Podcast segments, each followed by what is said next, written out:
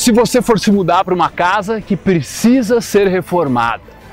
Você reformaria primeiro a parte externa da fachada ou você reformaria primeiro a parte interna para você viver de forma confortável, em harmonia?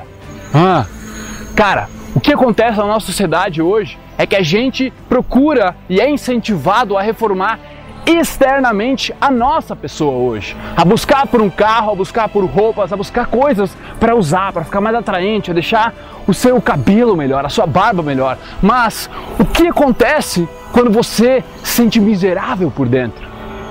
Nós temos que fazer uma reforma interna, nós temos que descobrir o nosso verdadeiro potencial, porque vai ficar 10 mil vezes mais fácil você conseguir as coisas externas que você realmente quer.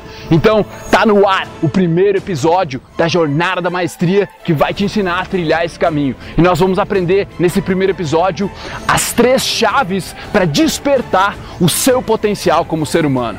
Bora? Então clica no card aqui acima ou no final do vídeo e aí deixe seu comentário lá para me dizer o que você achou. Feitoria? Tamo junto, irmão!